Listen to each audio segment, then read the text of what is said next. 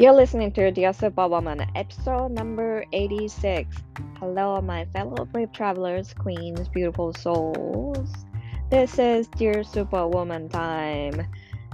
皆さんお元気ですか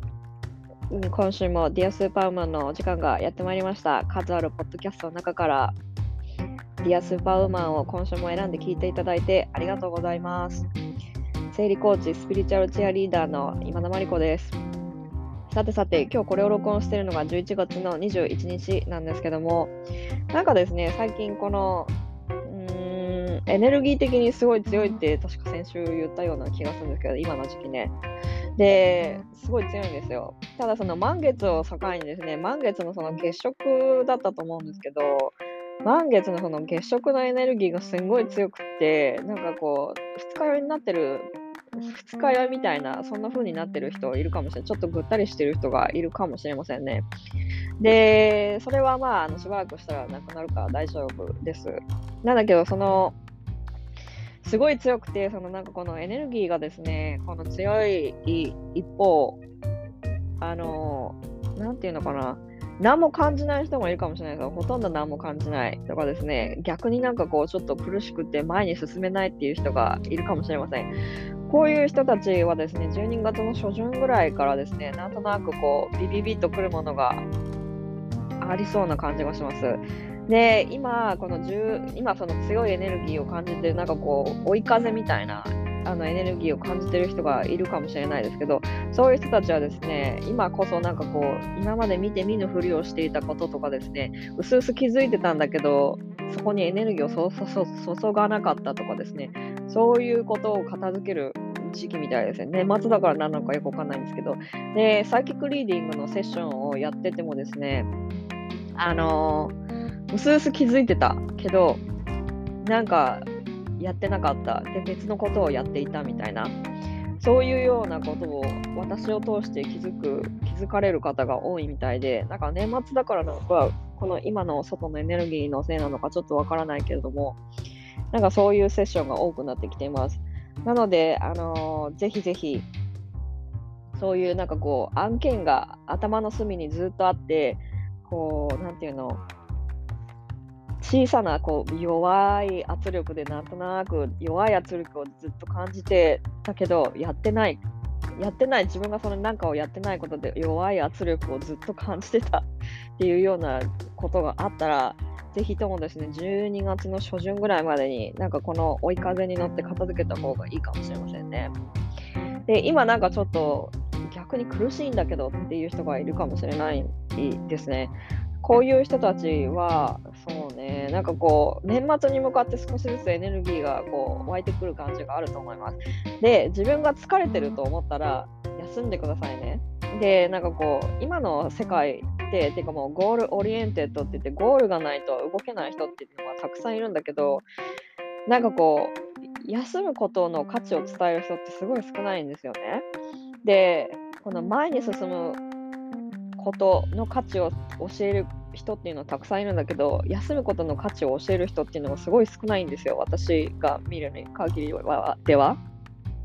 で休むことって本当に大切なんですね。でなんかこう休むことに罪悪感を感じる人がすごいたくさんいると思うし、それもそうだし、なんか休むのはその頑張った後のご褒美みたいな、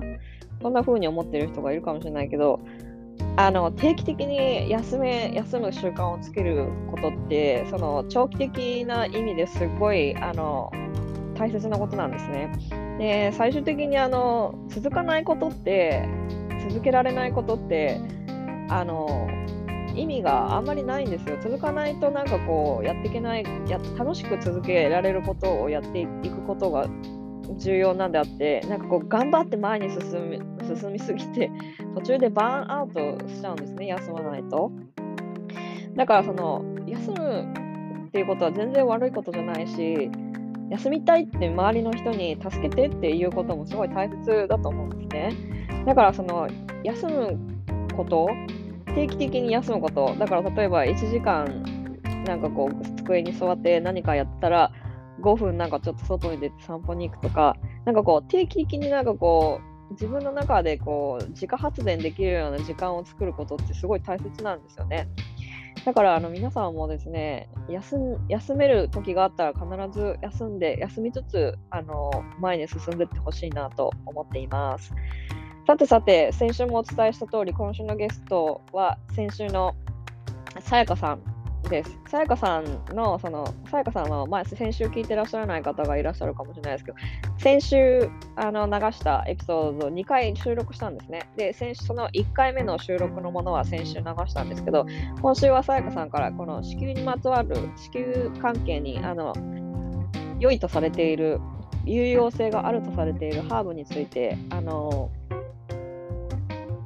解説してもらっています。だからほとんどハーブの話で、まあ多少重なってる部分はあると思うんですけども、とてもあの分かりやすい解説なので、サーリーのお話をぜひぜひ皆さん聞いてみてください。Enjoy the episode. See you later.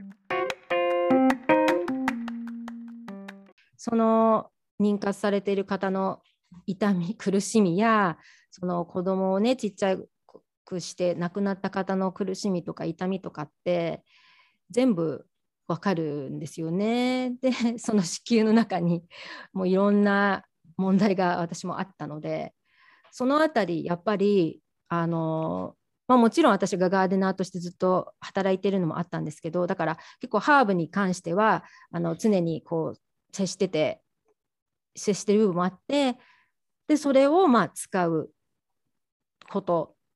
で私のこの今までその息子に会う道のりの中のすごい重要な一部になってるかなっていうふうに思いますね。うん、じゃあその子宮に関係するハーブっていうのを、じゃあその多分その妊活の中妊活の一つとしてその勉強をしたりとかしてたんですか？そうです、なんか勉強し、うん、もちろんそうですね、本とかも読んだし、あとは、うん、ずっとその私が本業で働いているところっていうのが、あのメディカルハーブ有機栽培のそのメディカルハーブを使ってあのティンクチャーっていうお薬を作る会社なので、うん、常にそういった薬用のハーブっていうのは育つところも見てるし収穫されてその商品になるところっていうのまでも見てるので、うん、あのそのハーブとのそのコネクションっていうかその距離はすごく近かったっていうのはあるんだけどハーブってすっごくいろいろあるし、うん、もう本当にその人のその状況によってあの使うハーブとかも違うから、うん、そのあたりは、うん、いろいろ自分でも勉強したりとかして。なるほどね。やってましたね。そんな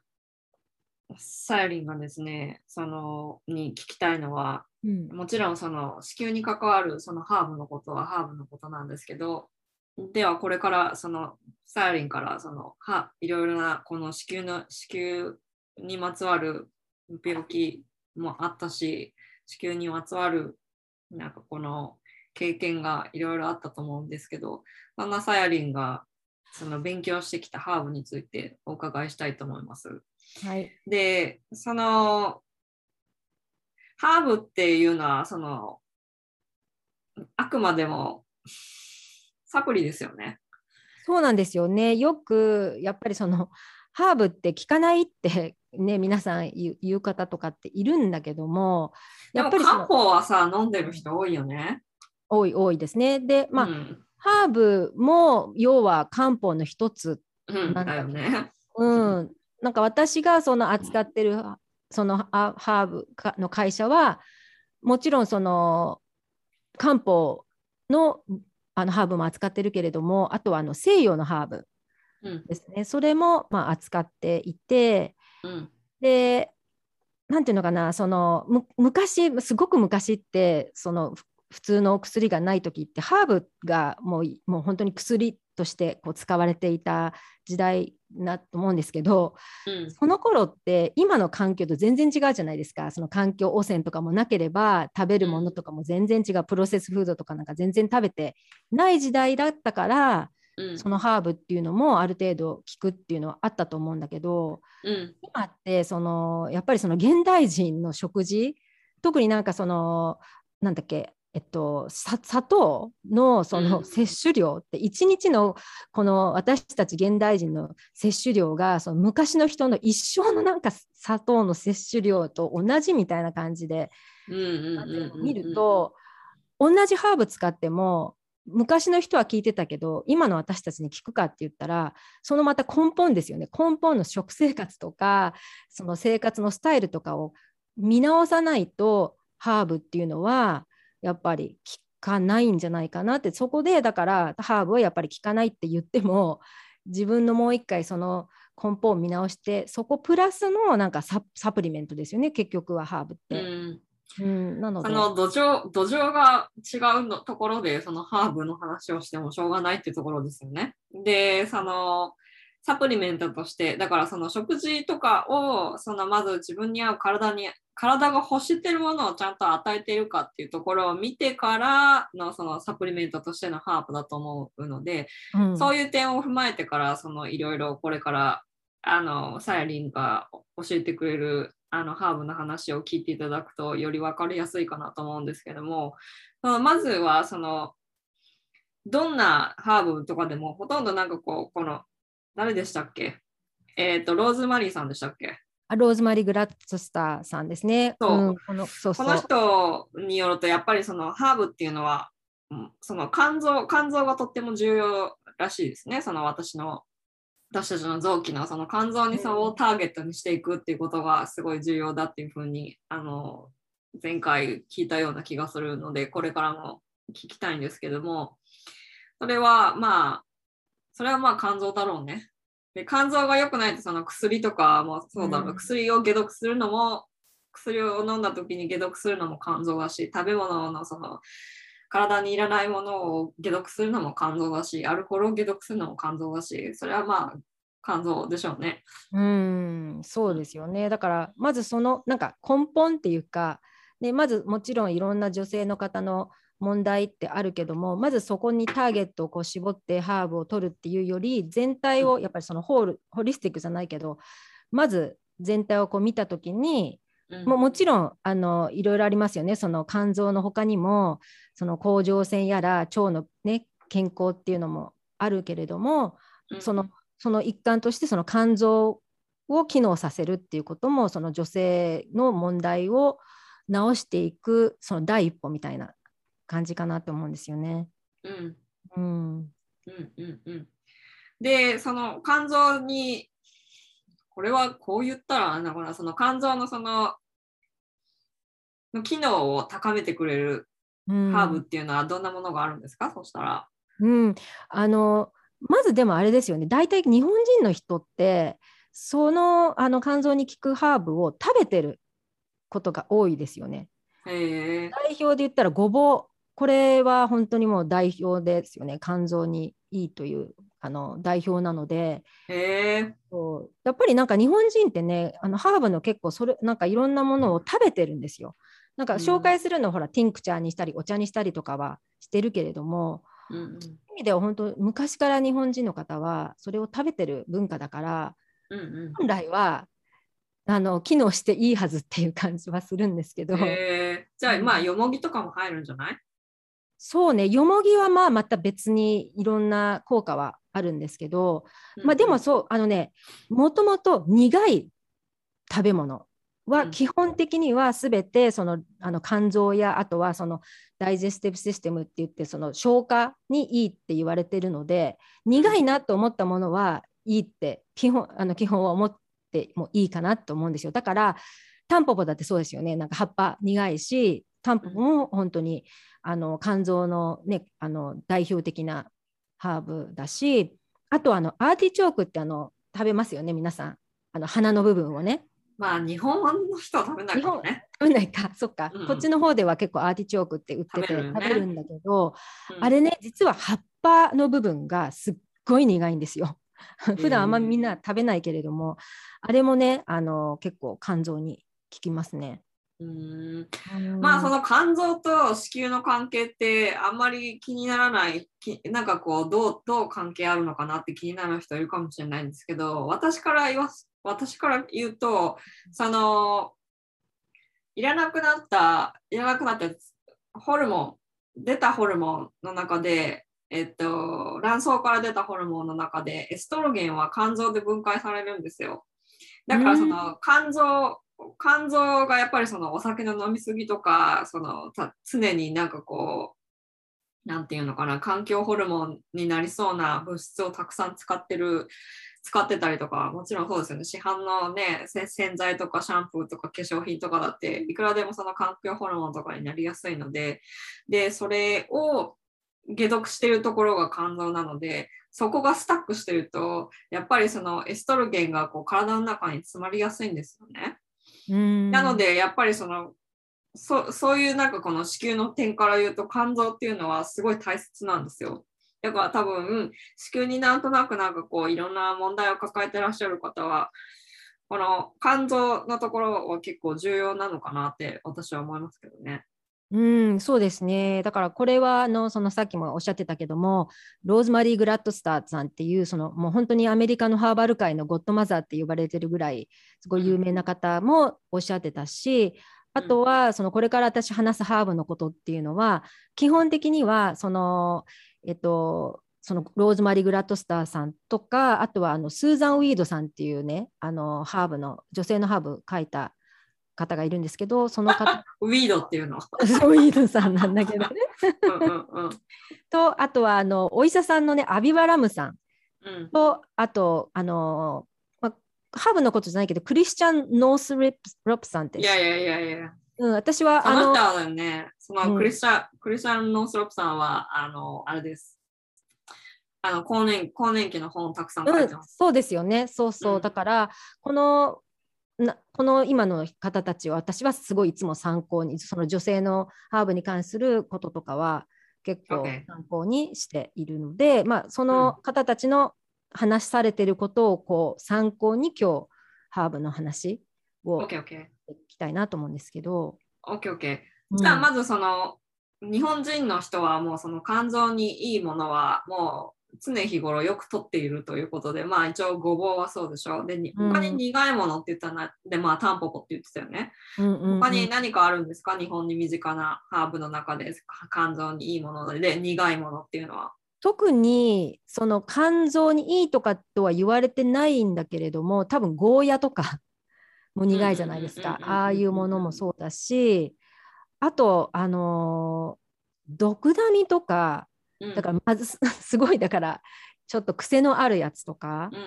うん、うん、そうよね。うん、れもそうだし、ウコンもそうよね。そうです、そうです。うんうんうん。うんウコンも肝臓、かね、お酒飲んだ時にウコン肝臓にとかっていうだろうあ、そうそうそうですよね。まあ、ウコンは本当それ以外にまた別のなんかいい機能とかもいっぱいあるから、あのこのその一つとして、そうそう、肝臓は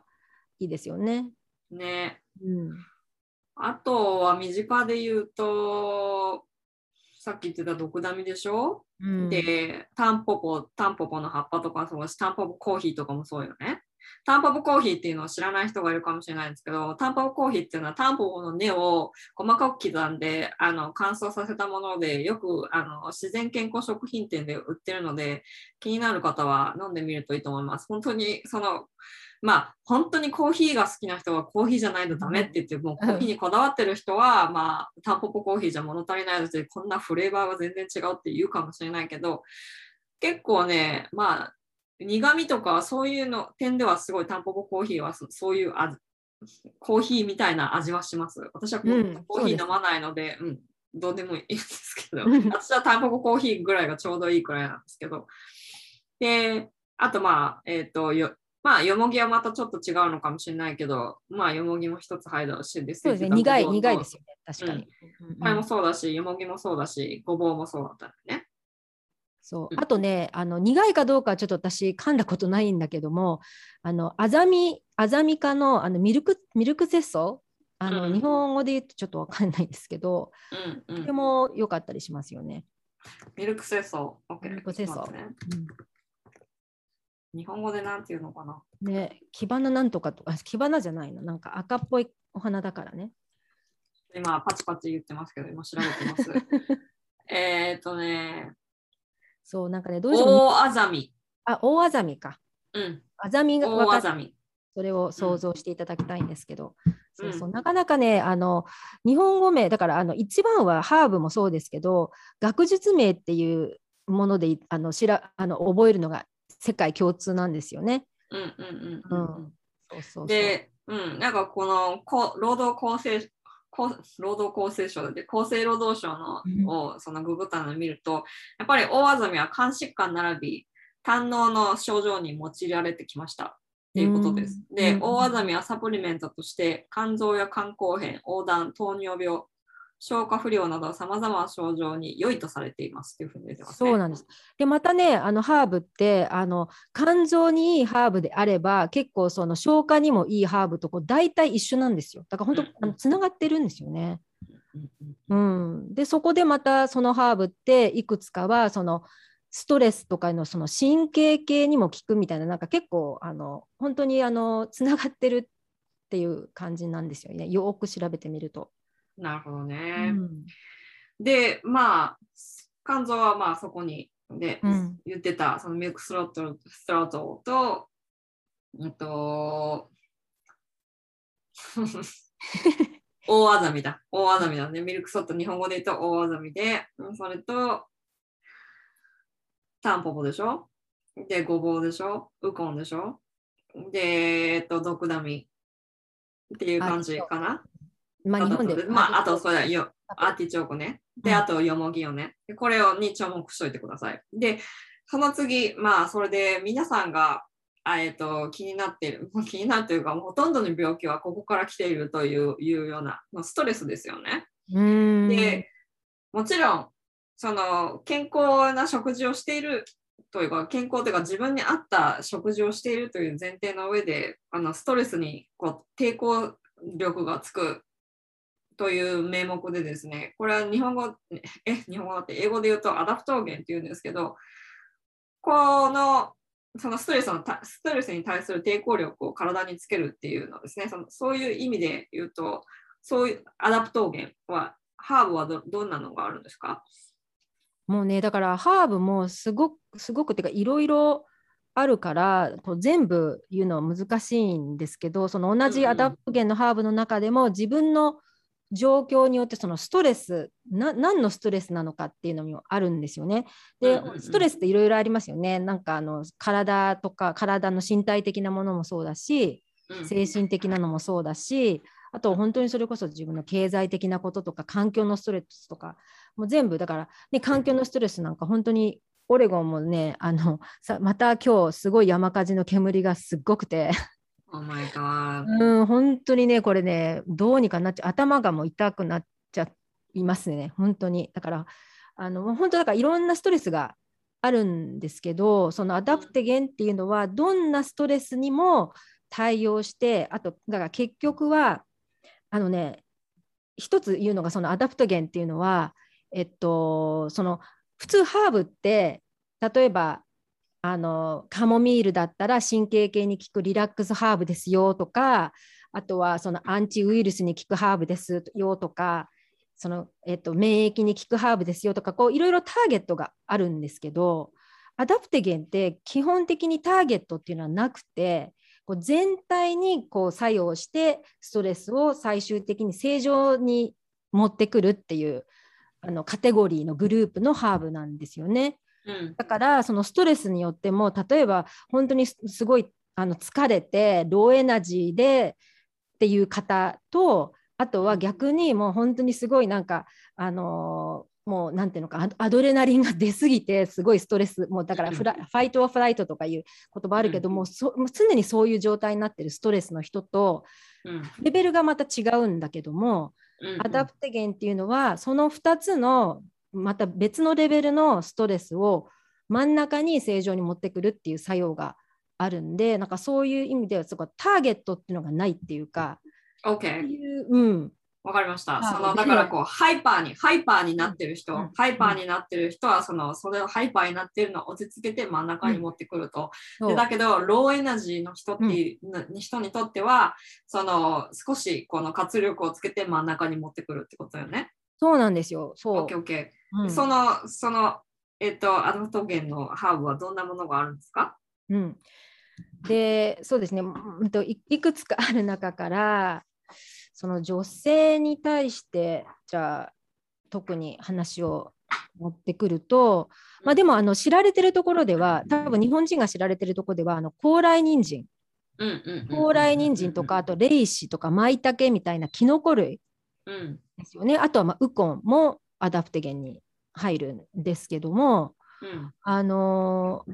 まあ、特にそこのアビバラムさんがやっぱりそのホルモンインテリジェンスっていう本を書かれた中にいくつかもういつも出てくるハーブを挙げると、うん、まずはあのアシュワガンダっていうハーブ、であとそのあのアダプテゲンのほとんどのハーブはやっぱりその漢方とかあとアーユルベータで何千年も昔からこう使われているハーブがほとんど。なんですけど、うん、まあアシュワガンダもそうですよね。だからもう4000年前ぐらいからインドでもう使われてるハーブで、まあ、これはまあ疲労とか不安を抑制するんですけど、うん、どっちかっていうとこうリラックスさせるストレスをこうリラックスさせるっていう感じなので逆にその寝る前とかに取るとそのいいっていうふうに言われてるんですよね。なんかあと、うん、なんか体の痛みとか寝れなく体の痛みで寝れなくなった場合にそれをちょっと飲むっていう感じでだから、うん、寝る前に飲むといいっていうものがあるんですよ。うん、でも逆にロディオラっていうハーブがあるんですけどそれはどっちかっていうとそのアシュワガンダとか落ち着かせるハーブよりももっとこうスタミナを蓄えてメンタルパフォーマンスを上げるっていうハーブだからそれは逆に夜とかに飲まない方がいいんですよ。やっぱり昼間に飲む。ね、で私結構ロディオラは飲むと自分ですごい聞きます聞聞いてるなって思うんですけど、あのだから私の好きなハーブはハーブですね。うんであとはそう女性系で言うとシャタバリっていうハーブ聞いたことあります、うん、あるある。アスパラアスパラガスと同じあの学術名なんですけど、うん、でもアーユルベータでなんかずっと使われてるから多分あのアーユルベータ勉強されてる方はすごいあのご存知だとは思うんですけど、うん、でやっぱりそのアダプテゲみたいにそのストレスをこう正常化するカーミングするっていうあとはあのホルモンのバランスの崩れも正常にするっていうのもあるので、まあ、結局はその子宮のトニックって呼ばれていてでそれをすることで結構その流産の恐れがある方もそれを止めるみたいな、まあ、効能もあると、まあ、アビバラムさんとかも言われてたりはするんですけど、まあ、それも一つ。うん、であとは、まあ、ホーリーバジルとかも ね、ありますけど、トゥトゥーシーっていう、それだと結構ムードを良くしたりとか、あと aromatic ですね、すごいあの葉っぱがすごくいい匂いなので、うん、そういう面ではやっぱりね、匂いっていうところから見てもこう calm calm できるのかなっていうのはあると思うんで、まあ、それもだから寝る前に飲むとリラックスできるし、よくほら、あのストレスで病気になるなる人っていると思うんですよね。ストレス、うん、あの取りすぎて免疫力が下がっちゃう人、うん、みたいな人はこのホーリーバジルとか飲むといいかな。だからあの結局免疫効果もあるからなるほど、ね、風邪ひいちゃうみたいな人ででもそれはストレスが原因だったりするっていう人はこのアダプテゲンを飲むといいのかなっていうのもあるんで本当その、ね、いろなんですよ。うん。勉強になりますね。もしでなんかその多分このシャタバリとかロディオとかアシュワガンダっていうのは、多分ね、そのアユルベーダーのお店とかで日本に行ったら多分、多分そのサプリメントとかで売ってると思う思います。で、多分アイハーブとか、うん、日本のアイハーブとかで言ったら多分売ってると思うんですけど、うん、ただですね、これ今までこのサイリンがおすすめしている、だからここで説明していることはですね、ハーブなので、で、あの、必ずお医者さんの薬とか飲んでらっしゃる方で、処方箋がいるような薬を飲んでらっしゃる方や、病院にかかってらっしゃる方はですね、これを試す前に必ず、あの、先生に聞いてください。で、薬剤師にも聞いてくださいね。もちろんここでは効能がありますよとか、こういうふうな、その、いや、聞くみたいですよっていうのは言ってますけど、まあ、これはあくまでも、あの、このアビバロムさんとかのですね、本をベースにして言ってることなので、これはもうあくまで私私たちが言ってることっていうのは、そのあくまでも教育ベースで言ってるものなので、あのそこはもうあの聞いてる皆さんはぜひぜひあの気をつけて聞いていて、前もって何て言うのかな。うん、なんかそうそう思いつつ、そうこれそれを頭に 頭の隅に入れつつ聞いておいていただきたいですね。うん、そうなんですよね。結構このハーブに関しては、その私はハーバリストでもないし、うん、あのお医者さんでもないので、そこら辺はやっぱりその微妙に聞きますよとか言えないんですよね。これはあくまでこの本からの抜粋抜粋と、まあ、私の経験みたいな形でお話をしてるので、必ずやっぱりそのそのほらその方のあの症状にもよるじゃないですか。これはよって言ってももっと違うなんか原因があるかもしれないし。そうそう。でそれはもう人によって違うし、うん、であのこれはね、サーリンがおすすめの経験上手を言ってるだけであって、うん、であの本当にそのコンサルテーションでハーブでコンサルテーションとかするのであればそのハーバリストの人のところに行くとかですねもちろんその漢方のあの薬局とか日本ではそこら中にありますのでそういうことをそういうこともですね漢方を飲んでる人もそうだと思うんですけどそういうことはあの相談してからあの試してみてくださいね。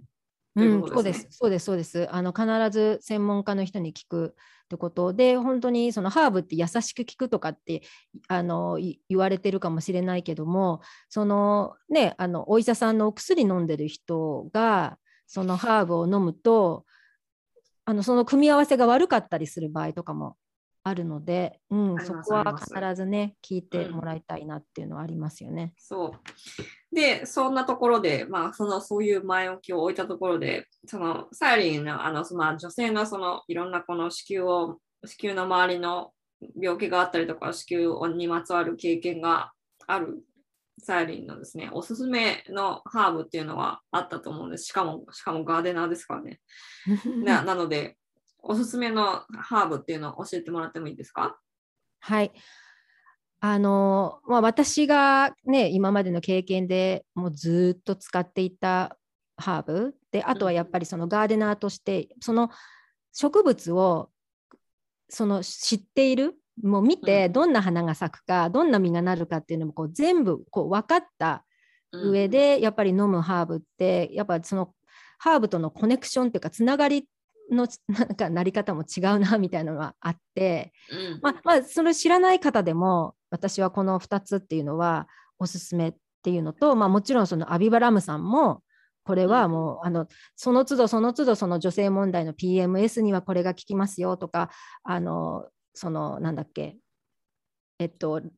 子宮筋腫の人にはこういうのが効きますよとか更年期障害の人にはこういうのが効きますよみたいなここずっとお話しされてるんですけども、もうそのほとんどに出てきてるハーブっていうのがこのあのチェイストトリーっていうねあの、バイタックスっていう名前のその実の部分ですね。ちっちゃい実の部分をあの薬として使うんですけどこれね、あの味的にはあの胡椒みたいな味なんですよ。そのちっちゃい芽を食べた時にね、うん、この部分。でお花がねすごい綺麗なの。あの紫色で蜂とかもすごいたくさん来る。うん、へででもなんか地中海性気候がその原種の植物だから日本ではもしかしたら育ちにくい植物なのかもしれないんだけども、うん、そうみたい。で今またパソコンで今調べましたけど、うん、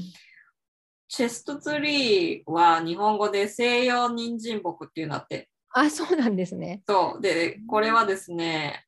えっと、地中海地方やアジアが原産なんですって。うん、で、シソ科でハマゴ属の植物だっていうふうに、もうウィキペディアは言ってます。西洋人参木。もしかしたらこういうのってか、でもさすがに漢方には入ってないあ、漢方、あ、漢方でもね、確かね、入ってるのこれは。入ってます。もしアジアがどうのこうのって書いてあったら、うん、多分ね、そう、漢方にもあのありますね。私のそのディスプレイガーデンの中にその TCM って言って Traditional Chinese Medicine Bed っていうのがあるんだけど、うん、その中にもチェイストトリーの木が植わってるので、うん、うん、それは漢方でも、ね、うん、使われていると思います。うん、OK OK。そうなのでこれは結局はホルモンのバランスを整えるっていうのですごくこう出されてるハーブ。でで特にそのプロジェステロンプロジェステロンっていうんですか、うん。うん、あれをまあ増やすっていう役割があるっていうのと、まあ、逆にだから女性にとってはそういったホルモンがこう上がるから、えっと、いいとされていてあとあの逆に男性の場合はその性それをこれをあの飲むと性欲を抑える効果があるっていうふうに、まあ、根拠はちょっとわからないんだけど言われててなのでそのお坊さんたちに飲ませていたみたいな話もあるんですけど。うんうんじゃあこの西洋人参木ですね。これをこれはあの多分漢方にもあるんだろうし、そのサプリ、多分ね、サプリでもチェストツリー、チェストベリーっていう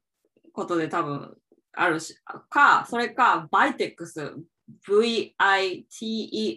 っていうふうにあの探すと多分出てくると思います。うん、そうですね。で、そう、だからその、さっき言ったそのプロジェステロンのをの分泌をこう高めるっていうふうに言われてるのは、まあ、どういうふうに作用するかっていうのは、ちょっとそれは私は全然知らないんだけど、だからその高音期が多分ちょっと低めの人ですね。で、あと、応体、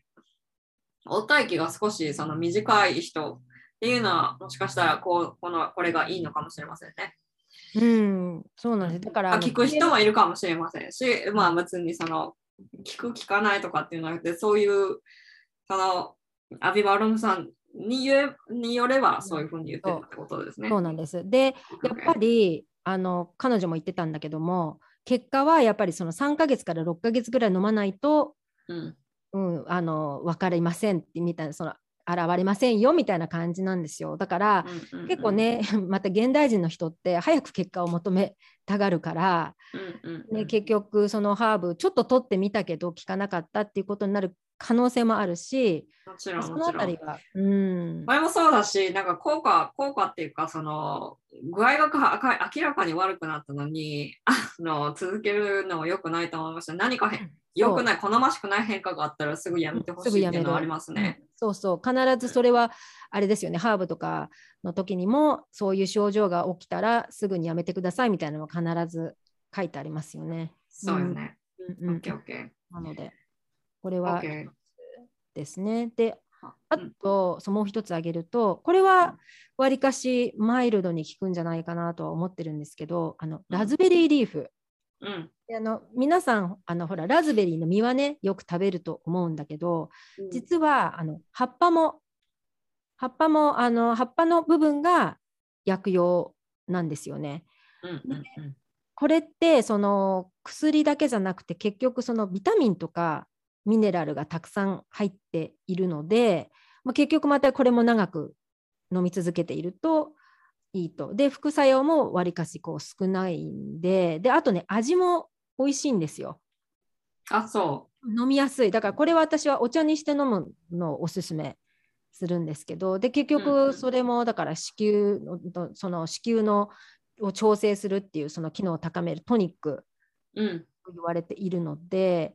うんうん、うん、あの常にこう飲み続けているといいんじゃないかなと思うんですよね。なるほどね。 raspberry leaf tea、こっちの人、その尿路感染症になったりとかした人とかもなんか飲んでたようなケースで、あれは違ったっけなごめんなさい。ちょっとよくわかんないです。まあでも、そのおすすめの2つとして、 chaste berry、 Vitex ですね。 Vitex か、その raspberry leaf tea という感じですね。これ確かになんか女性はこ特にアメリカ人の女性はなんかよく飲んラズベリーリーフティーよく飲んでる人多かった気がします。うんなんか飲みやすいっていうのもあるから私は本当にいつもその妊活してる時とかは、うん、もう最初もその妊娠中も通しても飲んでましたね。うん、えー、なるほどね。なんかこういろいろありましたけどもあのもちろんその詳しく聞きたい人はですねもちろんそのサヤリーに直接連絡してもいいだろうし。であの英語を読む人はですね、アビバロムさんっていう人がいるんですけど、そのアビバロムさんは私の生理コーチになんかそのハーブとか甲状腺の問題をいろいろ教えてた人なので、この人の本は読んでみるといいと思います。うん、私もこの人の、うん、この人確かもうポッドキャストとかもやってるんですけど、結構面白いです。なのでぜひぜひ見てみてください。ね、結構有名有名ですよね。うん、うん、こっちでは有名ですね。うん、あの人、助産師だ、助産師さんだったんですよ、確か。ああ、そうなんですね。うん、確かそうだった。で、それでなんか勉強して、なんかお医者さんになったんだったと思ったんだけど。そうなんですよ。だから、あの、このね私の仕事場のその herb farm っていうところでももうちょっと今はやってないんだけどその彼女の、えっと、アドレナって言ってそのアダプトゲンがこういくつか、うん、あのミックスしたあの tincture があって、うん、3つそれそれぞれ違うんです。やっぱりその uplift って言ってこう元気がつくやつと静かになるやつとみたいな感じで彼女のその、うん、ミックスの compound のハーブはすごく私はおすすめで。でもちょっと会社ではあの作あの作らなくなっちゃったんで、あの私はでもこの材なんていうのかなハーブが何が入ってるかっていうのを見て自分で作ってみようかなと思ってるんですけどねミックスして。うん、なるほどね。うん、OK こういろいろ今日はあの子宮子宮ににまつわるっていうか子宮に良いとされるそのハーブとかをですねいろいろ知ってくれたサイレンですけどもこれからなんかいろいろあるみたいですね、イベントが。そうですね、あのもうね、あの始めてはいるんですけども、サステイナブルガーデンクラブって言って、あのまあ、8月にはその蜜ろラップって言って、そのね、あのプラスチックの代わりになるラップをね、皆さんで作ってまたその生き物と共存するっていうメッセージを伝えてはいたんですけど、まあ、その一部としてそのサステイナブルガーデンクラブっていうのをあの立ち上げて、まあ、要するにそれはそのガーデニングお家でできるガーデニングとかあとはそのプチエコですよね。そういったものとか、まあ、あとはそのハーバルライフっていうことで私がまあハーブの知識は少しあるのでその3つを、ね、土台にしたあの、まあ、クラブっていうのを9月から始めることにしていてで、まあ、それはあの1ヶ月ごとにそのいろんなワークショップっていうかがあってあのそれをこのメンバーの皆さんたちと作ったりやっていくんですけれども、うんうん、まあ、あの単独でもねそのそのクラブの中に入らなくても、まあ、もうちょっとあの秋の分は締め切ってしまったんですけど、うん、単独でその月ごとのワークショップだけを取るっていうことも可能なんですね。うん、面白そうですね。そう、そそんなサイレント私はですね、いろいろ企んでますので、あの、ガーデンパーティーなんかを、ガーデンパーティーって言ってもですね、あの、世界中、私のこのホットキャストを聞いてる人は世界中にいるので、世界中って言ってもなんかこう、すごいなんかこう、すごいいっぱいリスナーさんがいるっていうふうに思うかもしれないけど、一応ですね、欧州だったりとか、欧州だったりとか、もちろん日本の人が、もちろん日本語だから日本の人が一番多いんですけど、欧州だったりとかね、オーストラリアだったり、ニュージーランドだったりとかですね、ま、果ては香港だったりとか、あのシンガポールだったりとか、そういう人たちからなんかこう感想をいただいたりすることがあるので、その人たちを一気に一気に日本に集めてガーデンパーティーをこう、ワのね、なんかこう、 in person でやるわけじゃなくて、そのオンラインでもちろんやることになると思うんですけど、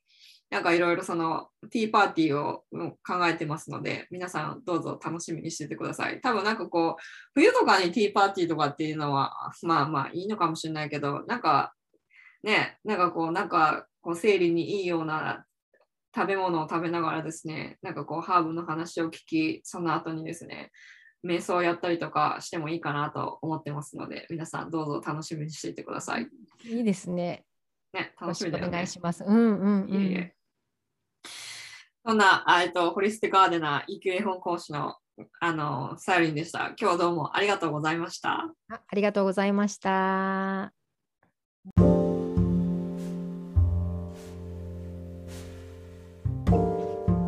Thank you for listening to the end. 皆さん、最後まで聞いていただいてありがとうございます。さて、あの、もう一度お伝えしますけれども、改めてお伝えしますね。あの今、処方箋が必要なお薬を服用中の方、あとはお医者さんにかかってらっしゃる方はですね、あとはあの妊娠中の方ですね、ここで言われているハーブを試す前に必ず医師、かかりつけの医師や薬剤師の方たちに相談してから飲んでくださいね。あの漢方、漢方も一緒です。漢方もここで言ってる漢方ここで言ってるその成分が入ってる場合もあるので、漢方薬局にかかってらっしゃる方もですね、この漢方薬局の薬剤師の方にですね、ぜひ、あの、あのご相談なさってからハーブを試してください。で特にあの生理の不調っていうのはそのライフスタイルのいろんな要因が絡まったりとかあとは遺伝の要因とかがあったりとかしてあの不調として出てる場合っていうのもあるのでまずはライフスタイルの改善を試みてからこのサポート的なあの役割と役割としてハーブを、あの始めるのもいいかなと思うんですけども、サーリンもここのここで言っていたように、サーリンはハーバリストではありません。で、ハーブを育てていろいろ知ってる人ではありますけどね。で、だからその、ここでの解説をですね、鵜呑みにして、そこなんかこう、お医者さんとか薬剤師とかですね、にも全く相談してないで、OTC のあのお薬ですね、だから薬局で買えるお薬とかを飲んでらっしゃる方もですね、必ずあのそこの薬局の薬剤師の方にこういうのを、こういうハーブを取ってみたいんですけど、大丈夫ですかっていうのをですね、ご相談なさってからあの始めていただくといいかなと思います。で、最後に、あのいつもあのお伝えしていますけれども、無料の Facebook グループ、スーパーウーのマンのラウンジでは、こういうですね、詳しいあのスピリチュアルな話とかですね、今週はあのパワーストーンの話をしたんですけども、あとはあの生理の栄養の話とかですね、ポッドキャストでも、あとは、ポッドキャストとか、あとはそのインスタグラムとかでも全く話してないようなこと、結構詳しい話ですね、有料級の話を2週間に1回やってます。ので、皆さんぜひ、あの、お越しになってください。で、皆さんの中で、うんと、生理痛、生理不順やですね、PCOS とか、そういう問題をお抱えの方でいらっしゃって、そこの、そこをなんかこう、食生活をなんかこう、ちょっと変えて、サポート、変えてみたいなと思ってらっしゃる方がいらっしゃったら、私のインスタグラムのアカウントから、その、お買い物リストとして食べ物をこういう食べ物を食べたらいいですよっていうのをおすすめのその食べ物がのリストを作ってその PDF になってあのお配り無料でお配りしていますのでぜひ気になる方はあの私のインスタグラムのアカウントからのリンクから取っててください。私のインスタグラムのアカウントは、あの、生理コーチってやれば、まず一番上に私が上がってきますので、ぜひ、あの、そちらから見つけてください。でスーパーウーマンのラウンジは、Facebook の検索画面のところで、スーパーウーマンのラウンジというふうにあの検索して入っていただくとあのすぐ入れますので、すぐ見つかると思いますので、ぜひぜひ。でスーパーウーマンのラウンジはインスタグラムのアカウントのリンクからあの入れますので、ぜひあのご参加ください。ではでは、See you next week! Bye!